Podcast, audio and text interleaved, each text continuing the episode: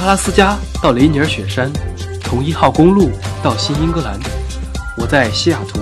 和你说美国。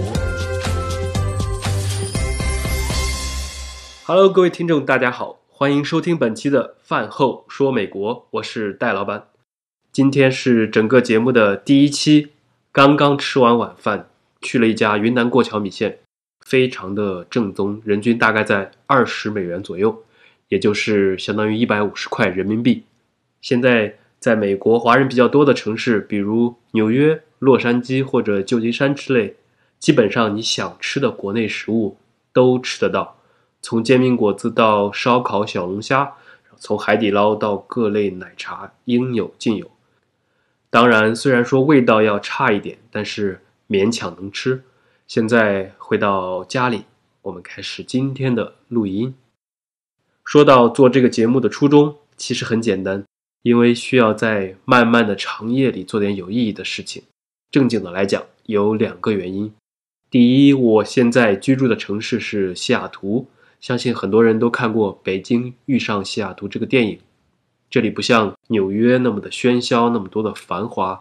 但是又不像一些村里面过于的冷清，一出门就是只有玉米地那种，不大不小，很精致，刚刚好。但是有一个问题呢，就是纬度有点太靠北边了。夏天的时候九点多快十点才会日落，但是到了冬天出来混总要还的。于是最夸张的时候不到五点，大概四点四十左右天就黑掉了。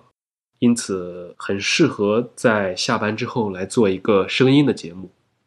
第二个出发点呢，来自前段时间和一个朋友聊天，他想来美国自驾游。然后他的妹妹想申请来美国进行留学，所以陆陆续续几个月问了我很多事情，包括各种学校和各个城市的情况。明显感觉到现在大家在出国时面临的问题和很多年前还是一样的。虽然现在的资讯越来越发达，各类的创新啊，各种 App 也在不断改变我们的生活方式，但是仿佛在留学这个领域并没有出现很多新的改变。大家还是依托于主流的几家中介，然后再不然就是自己在网上搜索很多的信息，然后再综合到一起，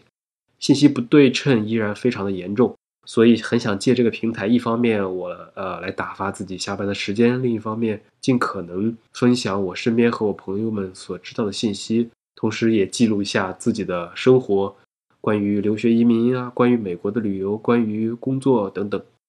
所以基于这些想法，才开了这个栏目。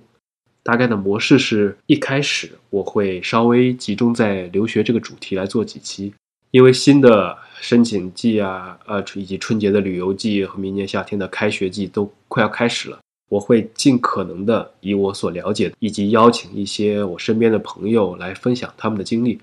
因为我身边的朋友，比如说从留学的角度上来讲，从长春常青藤的 PhD。到扎校的学渣们全部都有，各个城里面的、各个村里面的、商学院的、计算机学院的，在各个行业工作的人，几乎能够涵盖很多听众的需求。除了留学之外，我后面还会讲一些关于城市、关于旅游、关于我在美国的一些有趣的经历等等。当然，如果大家有感兴趣的话题，也可以随时留言给我，我会尽可能的满足听众的要求。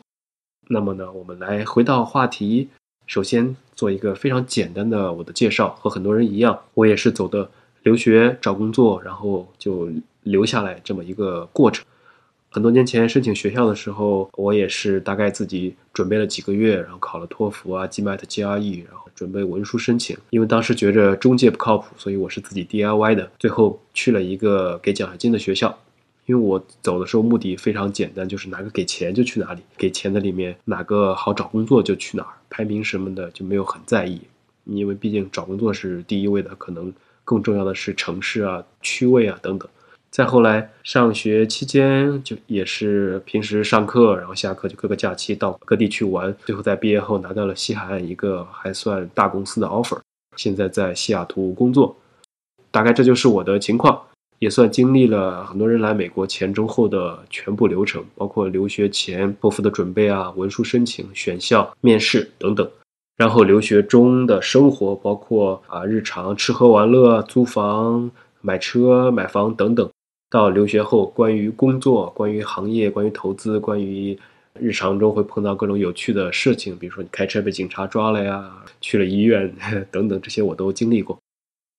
希望能够分享我的这些经历。从下期开始，我们可以一条一条来慢慢的讲。好了，那么第一期就非常简单，到此为止。如果你是想来美国留学的人，或者你是想来旅游的人，再或者你是仅仅对美国生活感兴趣的人，都可以订阅我的节目。我是戴老板，感谢大家的收听，也祝大家在二零二零年的第一天一切顺利。